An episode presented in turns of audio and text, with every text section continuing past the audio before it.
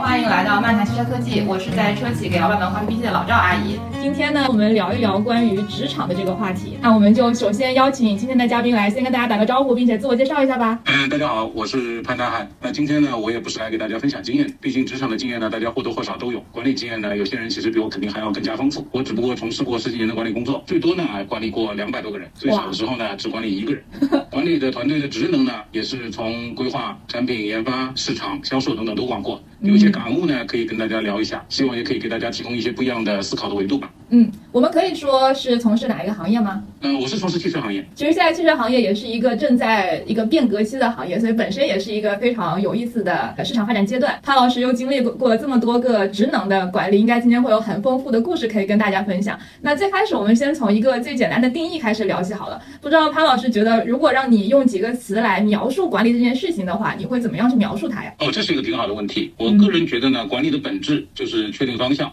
然后通过别人去高效的拿结果，这里面呢有几个关键词。第一个关键词呢，核心就是方向，也就是要解决去哪里的问题。嗯，对于个人而言呢，可能需要考虑的问题是，大学毕业之后到底是继续考研深造、考公，还是找工作？嗯，对于团队而言呢，不管这个团队是大的团队还是小的团队，其实都需要有一个统一的方向。嗯，而这个方向呢，不管是怎么产生的。最终呢，肯定是由这个管理者来最终确定的，而且他必须要保证团队的每个成员都能够理解这个方向。嗯，那我们先来聊聊这个方向的事情好，因为其实我之前听过一个说法，就是说其实只有高层的领导、高层管理者才会有所谓方向定义的这么一个职能，但如果说是一个中层领导者的话，他其实只负责翻译。就是像这个，他的成员去翻译这个方向，我不知道潘老师是不是认同这样子的一个说法呀？这个其实很难用 yes or no 来回答这个问题。嗯，因为我觉得是兼而有之吧。嗯，你如果作为一个中层的领导，你一方面肯定是要理解来自高层的一个指示，嗯，但是同样呢，你仅仅用高层的指示来传达下去，也不完全解决问题。我可以读一段我今天正好在互联网上面看到的一段话，读一下啊。面对问题，我们需要拿出新水平，达到新境界，通过新举措、新发展，形成新突破。为此，我们必须要重视新方法，看清新形势，理准新要求。只有这样，我们才能在新期待、新关系中 用好新本领，展现新风貌，走出新高度。新知识造就新事物，新实践获得新成果。你听一下，你觉得有方向吗？个每个字都都认识，连起来不知道在说什么东西。其实呢，这里边反映了另外一个问题。就是当高层在制定一个方向的时候呢，相对来说是偏宏观的，嗯，但是落实到具体的每一个功能块，实际上它必须要有一个自己制定这个功能块发展方向去配合宏观目标的一个过程，嗯，所以这个过程呢，我认为是不可或缺的，因为对于中层的领导而言啊，我觉得其实他在定方向的时候有两个关键点，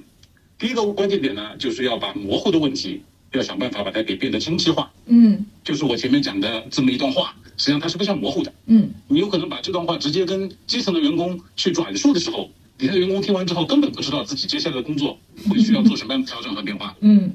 第二个核心的点呢是要想办法把复杂的问题能够简单化，嗯，因为特别是在做基层管理者的时候。他下属有可能在负责的工作是非常具体和落地的，但是呢，你给他一个复杂的问题，基于他的一个视野的限制和工作能力的限制，往往并不能解决复杂的问题。所以，管理者的职责呢，是一定要想办法把这些复杂的问题能够尽量的去简化，简化之后呢，下面的执行效果才能出来。这是我的大概个人的一个想法。那我觉得对于这个方向已经描述的非常充分了，其他的关键词你是怎么理解的呢？第二个关键词呢，我觉得是高效，其实这是管理的另外一个目的。就是要提高整体的一个效率。从常用的方法上面来讲呢，还是比较多。其实，比如说分工的调整，就分工一定程度上面来说是帮助提升效率非常好的一个手段。因为分工就能创造专业化的机会。就我们在工作当中会发现，其实有可能有一个人他负责了好多好多事情，但是事情跟事情之间的相关性是比较差的。所以我们可以调整一下呢，就是让他在某一个领域去承担更多的工作量，但是把他多出来的这部分的，就是不相关的领域呢，分到别的人头上去。短期来看呢，有可能会造成一些多余的接口，但是从长期来看呢，其实对效率提升会会非常有帮助。回到我们汽车行业，其实就有一个生动的例子，就像我们之前造一辆车是所有的人围着一辆车在制造，嗯，这样的一个效率就会非常非常的低。然后亨利福特呢就发明了汽车生产线。生产线的目的呢，就是在总量线上，有可能每一个工人他只负责装配一到两个零件，这样就可以大幅的去提升他的工作效率。在这个基础上面呢，其实还有一个方法呢，其实是叫利用流程来提升效率。流程的目的呢，其实是为了把工作标准化。就这里面就可以看到，为什么快餐的这样的一个行业，比如像麦当劳、肯德基这样的行业，效率是非常高的，出餐也非常快，因为它里面所有的动作都是有详细的标准化的流程去规定的。嗯所以一旦一个员工被熟练的培训之后，他其实就会变成肌肉记忆，嗯然后效率就会大幅的提升。还有一个办法呢，实际上是激励。从激励的角度上面来讲呢，大家有可能第一想到的是加工资、发奖金，嗯但实际上呢，在管理动作上面来讲呢，有可能占更大部分的其实是精神层面的激励。哦，这里？面既有这里面既有正向的激励，也有负向的激励，也就是所谓的表扬和批评。嗯 OK，哎，那我好奇是正好说到激励这个问题，就是你会觉得正向和负向的激励，它是更适合用在不同类型的人身上，还是不同的事情身上？我是这么理解的，首先就是把如果把正向和负向分一分的话，嗯我比较倾向于正向激励放到公开场合，嗯负向激励，除非是你真的想起到杀一儆百的作用，其余的呢尽量是放到一对一的场合。嗯，有道理。这里面的背后的逻辑呢，是说，当你去公开表扬一个人的时候，你当着大家表扬，这个被表扬的人，他其实更能感受到你的善意，然后同时呢，也是树立了他的行为对于整个团队的影响，因为整个团队都能看到，因为他做了什么样的行为而得到了什么样的肯定。嗯，通过这种方式，仿佛只是表表扬一个人，但其实是在提升整个团队的效率和这种一个文化导向。嗯，这个说的非常好。其实我觉得你前面提到一个关键词就是文化，嗯就是我们往往会以为在企业里面贴在墙上的是企业文化，嗯但实际上，真正的企业文化它是以行为为导向的。当在一个企业里面，你做出什么样的行为被表扬的时候，这就是你企业核心的文化，也就是价值观层面的事情。嗯，有道理。那你刚刚说的三个东西，不管是分工也好，流程也好，激励也好，其实都是服务于这个效率这个大的目的嘛。那这边其实我也有一个算是一个疑问吧，因为我在想，就尤其像现在汽车行业面临的很大的一个问题，就是说现在整个产业链的变化会导致需要有很多新的合作方式、新的分工、新的流程。那这个时候，你还会觉得高效这件事情是一个非常核心的管理目的吗？还是说，其实怎么样去激发这种创新也好，或者说一些新的嗯这种迭代的态度也好，其实才是目前而言比效率更重要的一个事情啊？这里面呢，我我个人谈一下，就是科研、创新、发明，其实这是不是同义词？嗯就我们企业需要的是有价值的创新，嗯所以创新的一个关键点，第一步是要识别你创新的目的。嗯，同意。你一定要知道你这个客户是谁，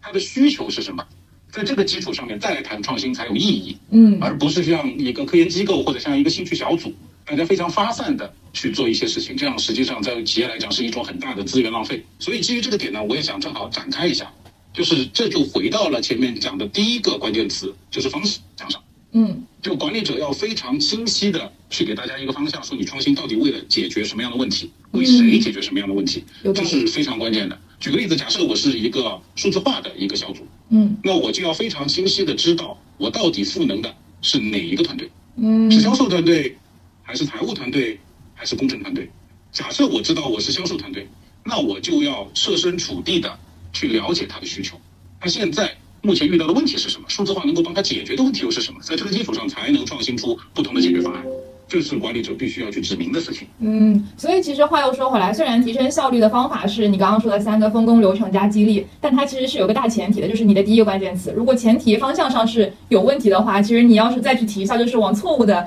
方向上夺命狂奔了。嗯，你说的非常对，因为这里面就会遇到问题，这就会变成管理者和底下的员工之间的互相不理解。嗯就当管理者没有很清晰的给底下一个方向的时候，底下就有可能按照他自己的理解去做一些创新。嗯当管理者看到这些结果不止不是自己想要的时候呢，往往又倾向于把责任往底下推，嗯然后甩锅甩到底下的员工头上。然后底下员工呢，在这样的情况下面呢，又会觉得管理层其实没有起到管理层应该起到的作用，嗯这就形成了互相之间的不信任的关系，这样的团队就会效率非常低下。嗯，那你刚好说到结果了，那我们再来谈谈结果上你是怎么样去定义它的，好吧？啊，结果正好是我想说的第三个关键词，嗯就就没有结果的管理其实都是在耍流氓。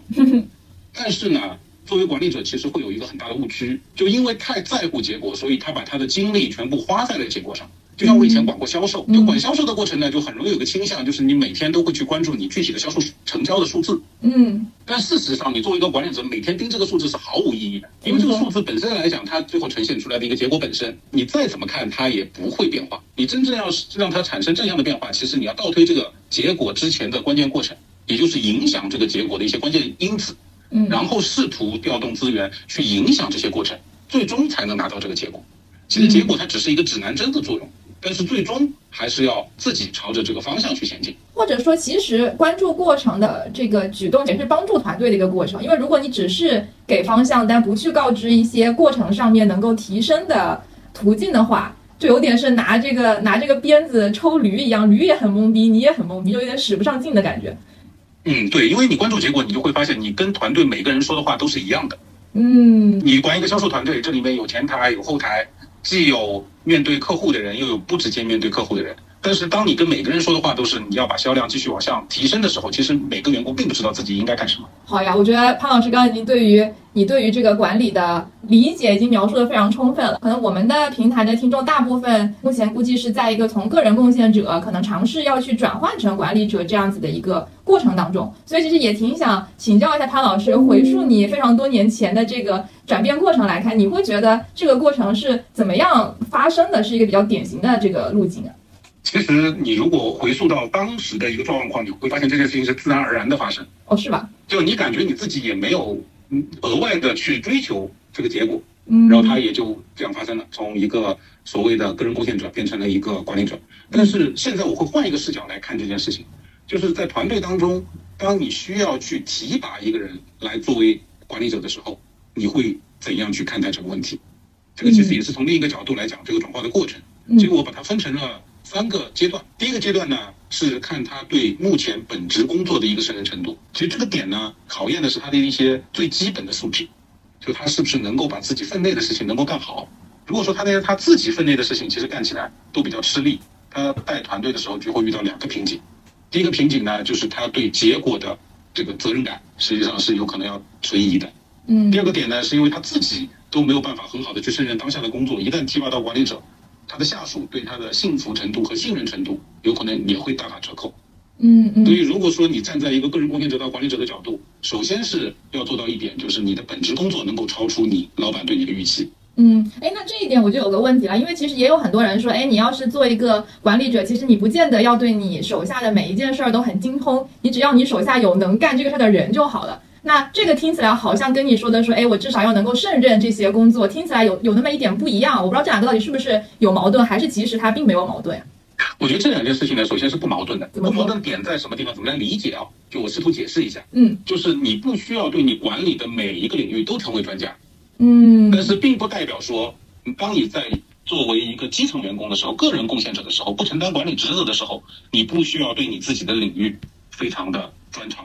嗯，这是两个概念。就当你升一级的时候，有可能你就会变成一个所谓的顶台型的一个人才，就有可能你有一个比较长的一个板，这个长板呢就是原来你的专业领域，然后对于你以前所不擅长的一些专业领域呢，你有所了解，但不一定是这个方面的专家，但是你在管理方面不断的去积累经验。嗯，OK，明白。那这第一个步骤我没有问题了。那所以这个过程第二个步骤你现在一般是怎么样去定义它的呢？第二个步骤呢，其实我用一个词，有可能叫界面。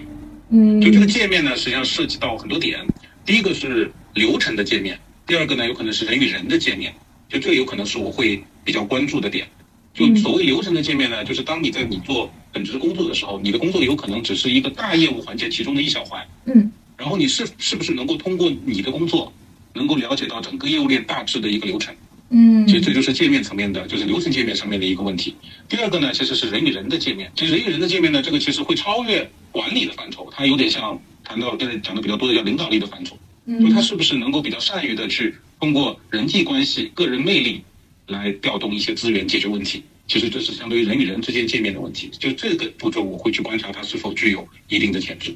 嗯，有道理。所以其实这样也可以理解为，因为当你是个个人贡献者的时候，你只要关注好自己眼门前那摊子事儿就行了。所以说别人咋样呢，可能不见得对你而言是一个那么值得去关注或者说去了解的一些领域。但是当你如果变成管理者的时候，你肯定是要跟其他人去发生更多的这个交互和往来的，不管从业务流程上也好，还是从人际交往上也好。所以其实对于相关所谓界面的了解的重要性就会变得更加的重要了，可以这么说吗？可以这么理解。我可以给你举一个例子，就以前我也提拔过手下的一个员工，就他有一个特点让我印象非常深刻，嗯就他跟不同人打交道会采用不同的方式。啊比如说，他跟比较讲究工作逻辑的人打交道，他就会把这件事情对于整个全局的重要性去跟对方沟通清楚，试图哦得到对方的认同，得到支持，拉动对方的资源。嗯然后他当他遇到一些有可能在这方面比较薄弱、比较看重人际关系的人，他就会带杯咖啡啊，嗯经常聊聊私生活啊，这样的方式去拉近彼此的距离。就当你会发现，这就是一个很重要的领导的一个特质，做管理者的一个特质。而这个特质有可能在未来的工作岗位当中，他就能够针对不同的下属来进行不同的管理。，OK。那然后呢？除此之外还有什么其他的环节是非常重要的吗？我觉得能够做到这两点，基本上就具备了可以往上面走的一个潜质了。嗯但是并不是说你具备了这两点，你马上就能被提拔。其实这里面还有一个非常有意思的一个观点啊，可以跟大家分享一下，不绝对。嗯就是如果说在一个公司里面，你能够去到一些新成立的业务功能块，嗯。你被提拔和晋升的可能性会更高。但其实有道理，因为这种新的功能块理论上机会也更多嘛。还是说你觉得除了机会本身之外，还有别的特性让这件事情更容易发生啊？主要还是从机会层面在看，因为一旦一个新能功功能块产生，它就具有一定的成长性，嗯这样的话就更容易让你的能力得到兑现。OK，好的呀，明白了。那我们再来回味一个比较痛苦的事情好了，就是我不知道当时对您来说，刚刚成为这个管理者的时候，有没有一件事情当时对你而言是印象特别深、特别难的？我有一个点啊，至今为止印象都比较深刻，就是怎么样能够忍住嗯不，自己动手。哦，就回到我前面讲到管理的定义，管理其实是通过别人去拿结果，嗯不是自己干。如果自己干，它就不存在叫管理的问题，它是自我的一个问题。嗯，但这件事情对我来说困扰了我很长很长的时间。为什么呢？就当你就一般来讲啊，你做到领导一段时间之后呢，你就会发现，其实你的个人能力是强于下属的，嗯但是你对效率又有很高的要求，嗯所以你希望这件事情在很短的时间高质量的完成。但是下属呢，往往干的没你快，又没你好，嗯。然后你一着急，就容易帮他把活给干了。哎，我之前跟另一个管理者，我也我也交流过这个事情，然后他也跟你提到过类似的这么一个困扰。他刚开始也是有这种心态，那他后来自己释怀这件事情的方式是，他发现好像有很多事情也没有必要干得那么快那么好，其实干到八九分也也不是不可以。然后他就对这件事情释怀了。我不知道这个过程你你你掰硬吗？还是说你其实通过别的方式来解决它的呀？我一定程度上面来讲啊，其实是对自己进行了强迫的改造。什么叫强迫的改造？我举一个例子啊，嗯这是真实发生的一个例子。嗯有我下属给我准备一个报告，嗯然后我负责来更改这个报告，优化这个报告。但是我就说服自己，只动口，绝不动手。而嗯，那版报告在四十八个小时之内，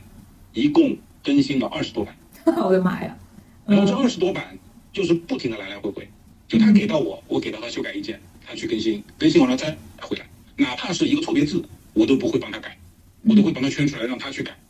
然后这样的来回的过程当中，你就会发现，其实他也在提升。嗯一定程度上，我后来悟出了一个最关键的点，是当你去帮你下属干活的时候，你是剥夺了下属成长的机会。对我最近对这件事情也也有一个新的感触，就是一方面也是这个改报告的事情，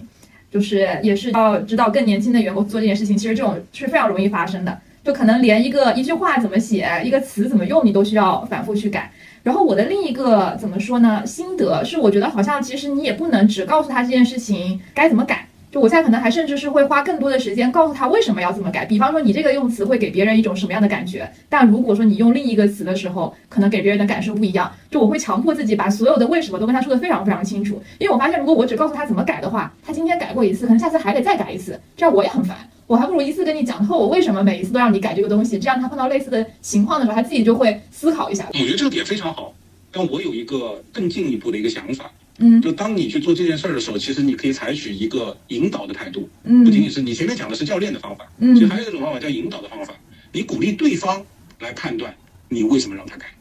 其实这样呢，就给了对方一个主动思考的过程，他可以看到他写出来的第一版和最终改完的最后一版的差异，然后他根据这个差异，让他去揣摩为什么要做这样的更改，听众到底是什么样的感受，怎么样去换位思考等等一系列的东西。当他经历自己走完这个过程之后，能够给他留下的印象，比你直接告诉他有可能要更好一些。嗯，是的，是的，但这个其实也取决于到底我现在有多少时间来准备这个报告，对吧？像你刚刚说的那个四十八小时这种，基本上只能我就告诉你，你快去改就好了，我没空跟你解释。但所以这里面就涉及到一个点，我觉得叫复盘。嗯，就你在四十八个小时之内肯定是没有时间来做这样的事情。嗯，但是你可以在四十八个小时之后来跟对方坐下来好好复一次盘，通过这个复盘，让他能够把这里面的很多技巧自己去掌握，这样下次有类似任务的时候，你的修改量就会大幅的下降。有道理，有道理。所以其实我觉得，就是成为管理者的这个过程，对自己而言也是一个改变的过程。因为我在想，就有时候你复盘这件事情，可能对于个人而言，不见得每一次都会形成这种非常强迫的习惯。但是你发现你需要通过复盘复盘来引导别人的时候，你就会发现哦，这件事情原来还挺有用的。然后你自己就会更多的去自己也来多做这个事情。其实管理者呢，他能力强，但有些东西成为了他的习惯之后，他自己也不太会去思考为什么。哦，是吗？他他是觉得这件事情对了，他就一直这么做。他其实是不断尝试试错出来的一个结论。但是当你跟你的下属坐下来复盘的时候，有可能你下属会问你这个问题，嗯，这样其实也是在激发你主动思考。嗯，有道理。有些东西有可能是你观察来的，或者是直接学习来的，你也没有琢磨过为什么要这么做。嗯，所以其实哎，这也是一个互相学习的过程啊。就如果人家不问你，可能也就不想了；但问了问一问，反而也加深了自己对这件事情的理解和思考。是的。嗯，OK，那我们再来聊下一个话题好了。就我我不知道你现在当这个管理者这么多年，你再回想起你刚刚大学毕业那时候可能想象的一个管理者的状态，我不知道你的现状和之前的想象，你现在对比起来有没有感觉哪一个地方是你感觉差异最大，然后最颠覆你自己认知的呀？我觉得这完全就是两个不同的画面。嗯，怎么说？差异非常非常大，是吗？你没有当管理者之前啊，嗯，你脑子里面的画面。就是皇帝上早朝的那个画面，你就是那个皇帝，然后底下人都颤颤巍巍的看着你，等着你发号施令，嗯，然后你手上还握着生杀大权，随时可以把一个人拖出去斩了。嗯，但是当你成为了管理者之后，你会发现你的画面就会切换成一个幼儿园的老师，然后面对着一帮小朋友的画面。哦，是吗？然后你要对他们负责，嗯，不然的话家长会找你麻烦。然后他们呢，能力又参差不齐，有些还不愿意听话，所以你要哄着他们去干活，还要把结果给做出来。其实画面会发生一个很大的转变。哎，那我还有一个问题，因为现在很红的就是说什么零零后整顿职场呀之类的，所以我不知道你会不会觉得所谓哄着，然后要照顾到对方的心理情绪这件事情，在年轻员工越来越多的这个涌入职场之后，这件事情变得更难啊？还是你觉得好像其实也没有那么夸张？呃，我是这么理解这件事儿的，嗯，就是零零后整顿职场，它肯定是存在的一个现象，嗯，但这个现象我并不是以一个负面的角度去理解，我是用一个相对正面的角度来理解的，就有可能原来职场里面的一些文化确实需要被革新。嗯，怎么说？比方说呢？就是传统的管理其实比较强调的点是服从，就它管理的角度是希望大家能够服从整个组织的意识往前面走，那正好呢，我觉得这个时代。就像你前面讲，汽车行业现在很卷，需要很多创新。其实零零后他的不服从性，同时也就是创新的土壤。嗯，因为他这批人呢，会更加的具有批判性思维，对于一些公司既有的这种做法，他会有主动的思考，然后提出一些不一样的角度。而这些东西有可能是推动一个企业往前面走的原动力。所以零零后，我觉得整顿职场这件事本身而言，未必是坏事。就看一个管理者怎么样用用一个更加包容的心态去看待这些现象。就我观察下来啊。你要征服零零后员工，其实对你自身提出了更高的要求。哦，是吗？因为零零后呢有个特点，就是他不喜欢人家跟他说教。嗯。他不希望领导跟他说教，他希望的是能够看到领导自己是一个能力很强的人。嗯。如果他能够把领导当成 idol，后面的事情都很顺。如果说他认为这个领导其实是打引号的无能的领导，那接下来的很多矛盾都会诞生。哦，OK。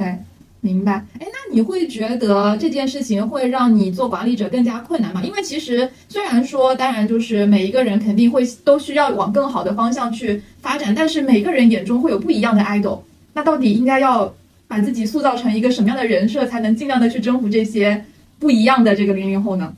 我是这么理解这件事儿的，其实倒没有想过，就是你要去符合所有人的喜好，嗯，只是从管理者的角度上面来说呢，有可能你之前更多的把展现。个人能力这件事情的界面是放在对上的，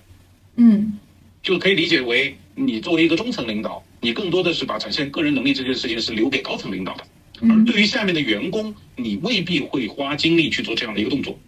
嗯，但是当你面对零零后员工的时候，有可能你要倒置一下，就你要把展现自己个人能力、个人魅力的这个角度，有可能要朝下去覆盖。啊，这样的话，你能够让底下的零零后更容易去了解哦，我的领导其实有这些技能，或者是有这些专长。这样的话，他有可能更容易去接纳你。嗯，有道理。零零后需要的不仅仅是一个指挥官，他其实看到的是，因为你在这些方面有专长，OK，你对我有价值，他就成为一个价值交换体。嗯。哦，这个蛮有意思的，我觉得这个观点倒是我之前没有听到过类似的说法。但这个说实话，确实也是一个好事，就是不管对于管理者自身而言，还是对于这些零零后而言，都是一个好事。这其实是一个很正向的一个态度，反而不是那种所谓的啊，我躺平，我抱怨，就是为了让你别管我，反而不是这种消极的态度。那我们再来聊下一个话题，好了，就是现在其实我们会发现，呃，很多的企业越来越多的去设置一些所谓的这个专家岗。就是想让那些技术型人才，或者说这种我就在某一个领域特别钻研的，让我觉得很享受的一些人，能够有往上去晋升的一个通道。所以这边其实就有一个问题啊，就是说我不知道你认为对于这些普通的职场人而言，到底还有没有必要去努力成为一个管理者？这个问题呢，其实不是最近才出来的，这个问题其实已经探讨了很长很长时间了。我觉得关键是要看你对管理者这个定义到底是什么样的一个定义来看。就如果从狭义的角度来说的话。并不是每一个人都适合带团队，也不是每个人都有意愿去管理一个团队。能够成为某个领域的一个专家、一个特种兵，其实也有非常好的前景。因为这里面还有一个大背景啊，就是现在整个的一个人工智能的工具发展速度是非常非常快。嗯，最近有个新的概念叫一人市场部，就他一个人就可以撑起一个 marketing 部门。哦，因为随着 AI GC 的一个工具的成熟，你其实上午自己想一个创意，或者是制定一个市场策略。下午就可以利用 A I G C 的工具，马上把素材做出来，嗯，然后接下来第二天就可以做投放了。这也是为什么现在那么多的这个网红嘛，其实一个人我又做内容，又做经纪人，然后又发内容，其实也就是投放的一个形式。这个也是也是所谓的艺人市场部了。对对对，是的，同样的概念。但是你换个角度，如果说你把管理者变成一个更宽泛的概念的话，其实管理不仅仅是管理团队和下属，其实这里面也牵扯到管理老板、管理同事。其实这些技能呢，我个人觉得是不可或缺的。我这里想重点讲讲向上管理，也就是管理你老板。嗯，其实管理老板，你其实管理的是什么？我觉得核心管理两个点。第一个点呢叫预期，因为其实讲的直接一点啊，你做的好不好，是由你的老板去评判的。嗯，没有最合理的绩效，只有合理的目标。嗯，就当你老板有一个不切实际预期的时候，你干的再努力，有可能都得不到一个正面的评价。所以在这个过程当中，你一定要不断的去调整你老板的预期。然后让他对于现实情况有一个客观的了解、客观的评判，这样的话，你才能真实的可以把你的绩效给做出来。嗯，因为其实我觉得这边也涉及到一个，就是我们现在经常说什么客户满意度啊这种这种概念，每一个行业都因为太卷了，所以都说啊，我要客户至上，我要满足客户的这个需求为第一优先级。其实这个也是老板也是你工作当中的核心客户嘛，所以其实对于他来说，什么叫满足？就是他要先有一个预期，然后你又能超过那个预期，这个就通常比较容易达到一个满足的效果。如果你就是啊自己给自就自己设设了一个目标，然后自己去满足他。其实你的这个目标跟他的目标是有距离的，所以你就算特别努力，可能跟他的这个所谓超越预期也是两码事儿。那我们再来聊下一个话题，好了，就是现在其实我们会发现，呃，很多的企业越来越多的去设置一些所谓的这个专家岗，就是想让那些技术型人才，或者说这种我就在某一个领域特别钻研的，让我觉得很享受的一些人，能够有往上去晋升的一个通道。所以这边其实就有一个问题啊，就是说我不知道你认为对于这些普通的职场人而言。到底还有没有必要去努力成为一个管理者？这个问题呢，其实不是最近才出来的。这个问题其实已经探讨了很长很长时间了。我觉得关键是要看你对管理者这个定义到底是什么样的一个定义来看。就如果从狭义的角度来说的话，并不是每一个人都适合带团队，也不是每个人都有意愿去管理一个团队。嗯，能够成为某个领域的一个专家、一个特种兵，其实也有非常好的前景。因为这里面还有一个大背景啊。就是现在整个的一个人工智能的工具发展速度是非常非常快。嗯，最近有个新的概念叫一人市场部，就他一个人就可以撑起一个 marketing 部门。哦，因为随着 AI GC 的一个工具的成熟，你其实上午自己想一个创意，或者是制定一个市场策略，下午就可以利用 AI GC 的工具马上把素材做出来。嗯，然后接下来第二天就可以做投放了。这也是为什么现在那么多的这个网红嘛，其实一个人我又做内容，又做经纪人，然后又发内容，其实也就是投放的一个形式。这个也是也是所谓的艺人市场部了。对对对，是的，同样的概念。但是你换个角度，如果说你把管理者变成一个更宽泛的概念的话，其实管理不仅仅是管理团队和下属，其实这里面也牵扯到管理老板、管理同事。其实这些技能呢，我个人觉得是不可或缺的。我这里想重点讲讲向上管理，也就是管理你老板。嗯其实管理老板，你其实管理的是什么？我觉得核心管理两个点。第一个点呢叫预期，因为其实讲的直接一点啊，你做的好不好，是由你的老板去评判的。嗯没有最合理的绩效，只有合理的目标。嗯就当你老板有一个不切实际预期的时候，你干的再努力，有可能都得不到一个正面的评价。所以在这个过程当中，你一定要不断的去调整你老板的预期，然后让他对于现实情况有一个客观的了解、客观的评判。这样的话，你才能真实的可以把你的绩效给做出来。嗯，因为其实我觉得这边也涉及到一个，就是我们现在经常说什么客户满意度啊这种这种概念，每一个行业都因为太卷了，所以都说啊我要客户至上，我要满足客户的这个需求为第一优先级。其实这个也是老板也是你工作当中的核心客户嘛，所以其实对于他来说，什么叫满足？就是他要先有一个预期，然后你又能超过那个预期，这个就通常比较容易达到一个满足的效果。如果你就是啊自己给自自己设设了一个目标，然后自己去满足他，其实你的这个目标跟他的目标是有距离的，所以你就算特别努力，可能跟他的这个所谓超越预期也是两码事儿。然后第二个点呢，我想讲的是管理老板的资源，因为老板呢，因为他能够成为你的老板，他手上肯定有你所不掌握的资源，嗯而这些资源有可能在你工作的过程当中能够很好的帮助到。嗯这些资源包括但不限于，比如说他有额外的预算，他有额外的拉动额外的团队、额外的人，甚至于他个人的经验，他个人可以给你的方法，这些都是老板的资源。嗯之之前我在做中层管理的时候，其实有个老前辈，他告诉我一个诀窍，他说你最好一个月给你的老板去出一道题目，请求他的帮助。哦后来我就问他说为什么是一个月，然后为什么是出一道题目？他给我的答案，我觉得还是很受启发。第一个是，如果你找你老板的频次太高，老板会觉得你无能；如果太低，你起不到作用。所以他认为呢，一个月左右的时间呢，相对来说是管理层比较能够接受的一个窗口期。我自己当老板之后呢，我也有这样的体会。如果一个下属经常来找我呢，我也会觉得烦，我会觉得他无能，自己没有主见，什么都要来问我。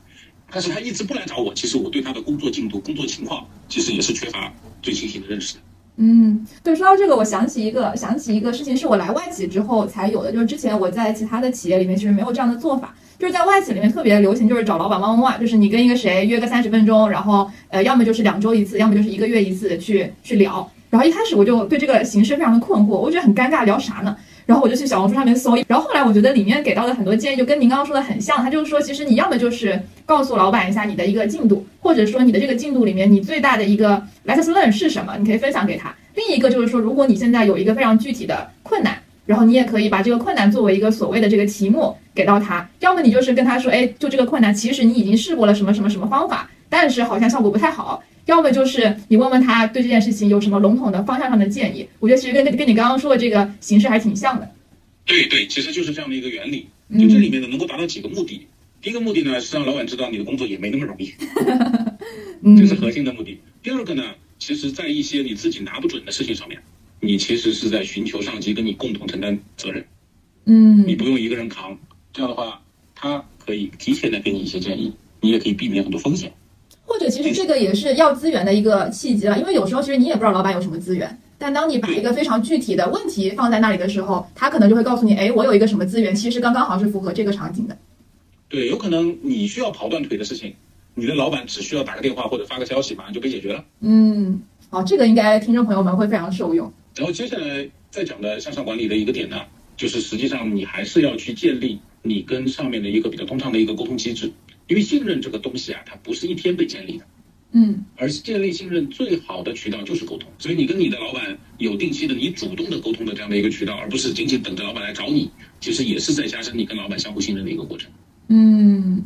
所以回到你前面讲的点呢，我是觉得不管你是不是要带团队，这种管理向上管理的方法是非常值得学习的。对你，你说到这边，我想到另一件事情也也挺有意思的，可以分享交流一下。就是我之前听一个，就是是一个女性创业者，然后呢，她就在讲，先是在聊说啊，她怎么样创业创业，要管投资人呀，要管这个团队啊，啊各种各样的一些经验。然后她就聊到说，哎，她最近这个开始呃要回家生娃，然后怎么样去处理这个家庭的问题。然后她就做了大量的类比，她就说她发现其实回到家里面去管家里面的呃这个呃妈妈婆婆。然后管老公、管小孩儿、管家政阿姨，他他说这个东西其实跟你在公司里面管老板、管同事、管下属是一个意思。所以这个我觉得也是一个很有意思的地方，就是其实你虽然可能在工作当中不见得是一个管理者，但是如果你希望你的生活能够更加的井井有条，你能够去影响你想影响的人，其实也是需要很多管理技能的。你这个洞察非常非常深，确实拓展到了一个新的境界。当时他里边举到了一个例子，我觉得蛮有意思的，他就在讲说他怎么样去管理他的这个阿姨，他就想他其实管阿姨有几个目的，一个是他也希望去激励阿姨能够更好的带他的小孩儿。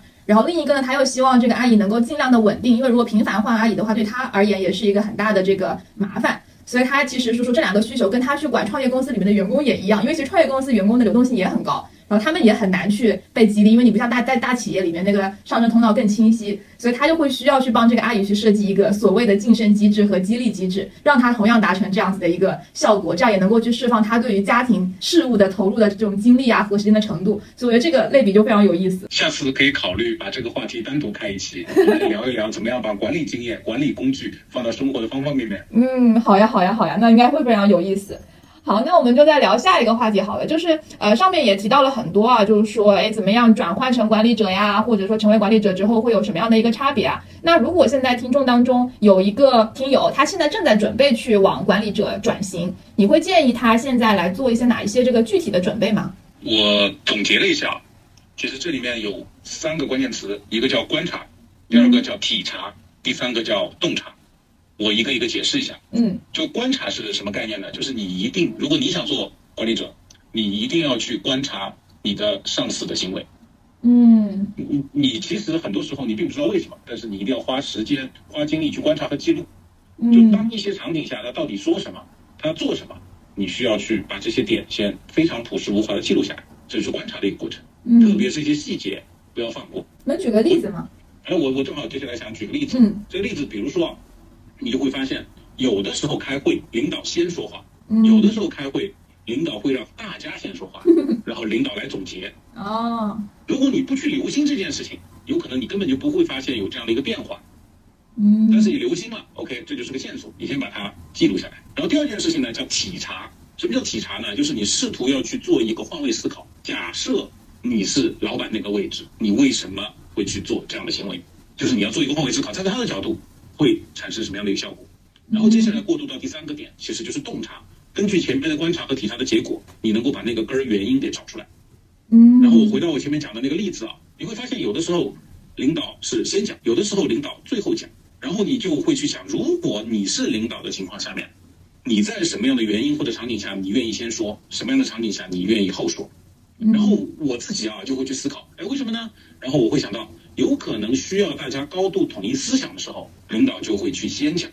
因为他讲完之后，接下来或多或少大家都会朝着这个方向去讨论。当领导有可能他自己没有一个非常明确的想法，他需要收集大家意见的时候，他有可能就会后说，因为他担心他一旦说完之后，大家为了迎合他，就会朝着同样一个方向去讲，他就失去了能够去真实收集大家想法的机会。嗯，我举个例子的目的是想说，它只是一个点。当你能够从他的方方面面的行为当中去做总结的时候，你慢慢慢慢就会越来越能理解他所所处的难处、局限性以及要完成的目的。嗯，对，我就觉得刚刚潘老师讲讲这点，让我启发到我最近这段时间在在做的一件事情。而是我之前就是反正跟跟老板开会嘛，然后我自己会出于觉得有趣做的一件事情，就是我会先预想，就比方别的部门发言的时候。假设我今天我老板不在，如果让我来直接回应他的话，我会怎么回他？然后，但一般来说，这种场合可能我老板会诶给一个什么什么样的反馈，然后我就会去想他的他的回应和我脑海当中设想的这个，如果我去回应的这个答案会有什么不同？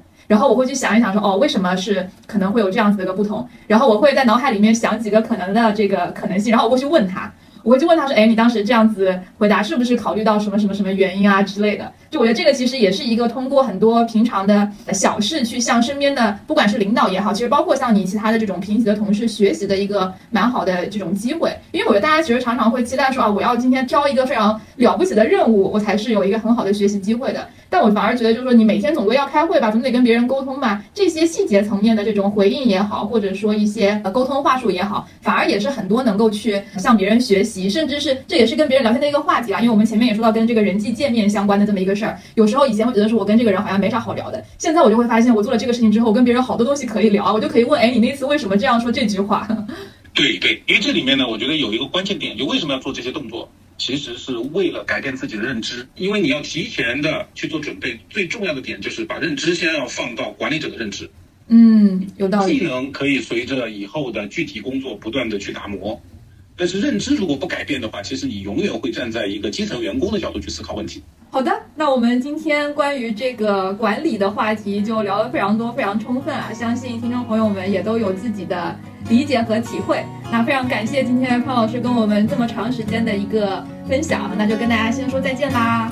嗯，大家再见，拜拜拜拜。今天的节目就到这里，感谢你的收听，同时也欢迎你加入我们的听友群，与更多听友一起讨论交流节目内容，一起学习，共同成长。具体添加方式，请见节目公告栏。我们下期再见。